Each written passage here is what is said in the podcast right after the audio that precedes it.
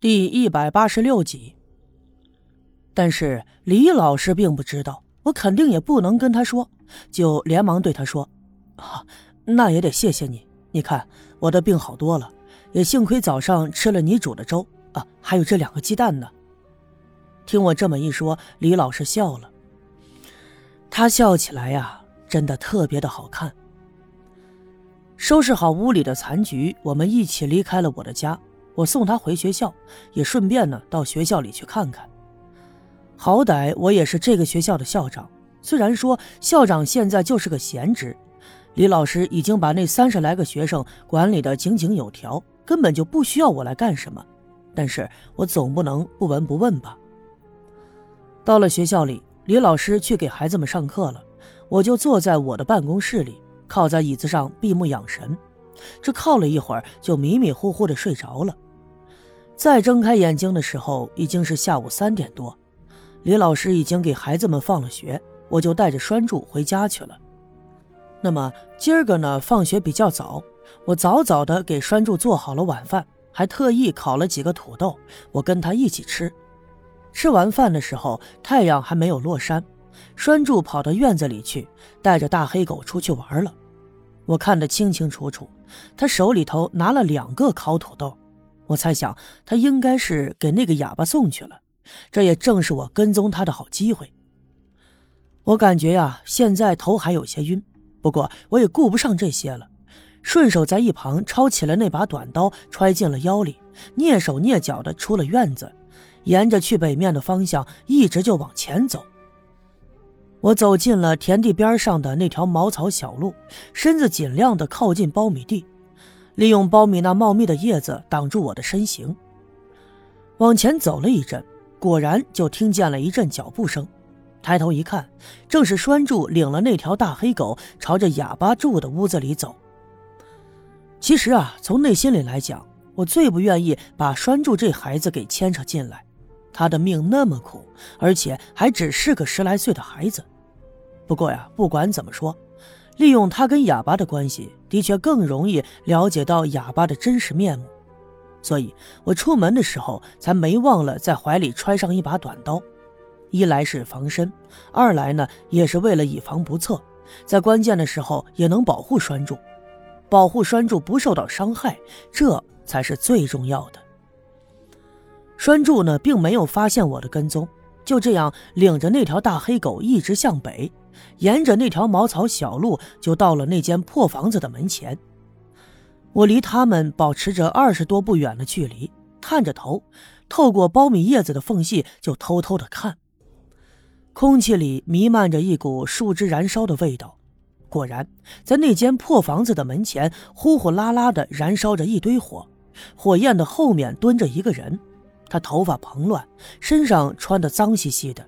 那么，这个人不是别人。就是那个哑巴，这会儿他正蹲在火堆的旁边，伸出两只手来烤火。现在是夏天，气温很高，可是这个哑巴竟然在烤火，难道说他真的他就是一疯子？我心里暗自的琢磨，可是转念一想，哼，说不定啊，这一切都是他装的。他既然能有如此的毅力，装了三年哑巴，那就是为了掩盖他自己的身份，好方便他暗地里图谋山上的财宝。那么相比来说，只是假装的烤烤火，这又算得了什么呢？看见栓柱来了，他呼的一下站起了身，手舞足蹈的在原地蹦跳了起来，看样子十分的高兴。栓柱也特别的开心，来到他的身边，两个人一起就坐在了火堆旁。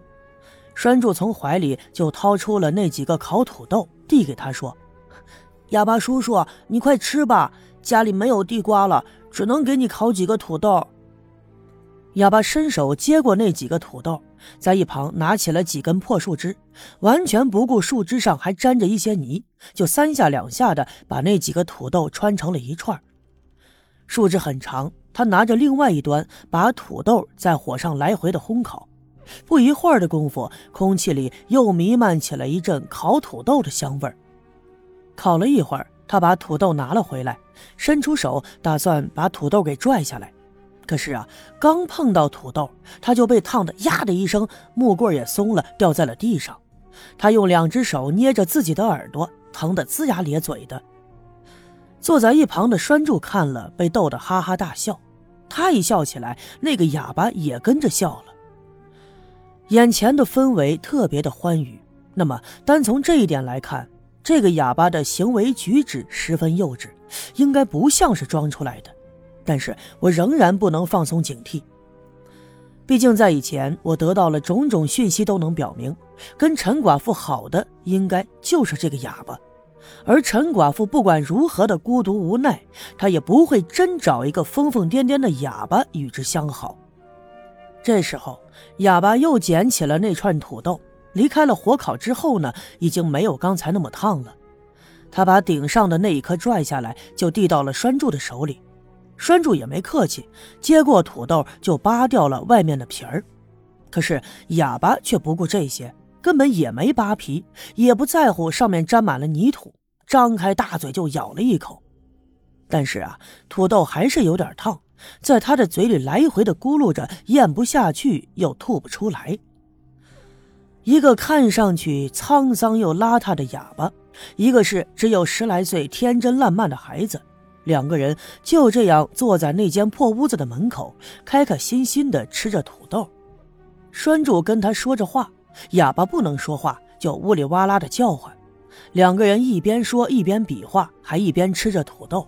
这个氛围啊，十分的温暖。栓柱这孩子平时也老实巴交的，不怎么爱说话。可是我没有想到，他跟哑巴相处的时候却是如此的投缘，话也多了。就好像他也能明白哑巴那呜里哇啦的乱叫，能理解他的意思。我躲在苞米地里，看着眼前的一切，心里头暗自难过。假如说按照我所猜测的，这哑巴的确是装的，他就是那个躲在山上的黑影，或许也是他杀了拴住他爹刘福生。那么，这对于拴柱来说，哑巴就是他的杀父仇人。可此刻，他们俩就能玩得如此开心，栓柱脸上也一直露出了我不经常见到的笑容。那么如此说来，这是多么大的一种讽刺呀！假如有一天我证实了我的猜测，我是否该告诉栓柱，这哑巴他不是一个好人呢？如果不告诉，我我又不忍心他一直受此蒙蔽；而如果告诉他，恐怕呀会打破他心里为数不多的美好。至少此刻，拴住如此的开心，我觉得这种开心是我所不能给的。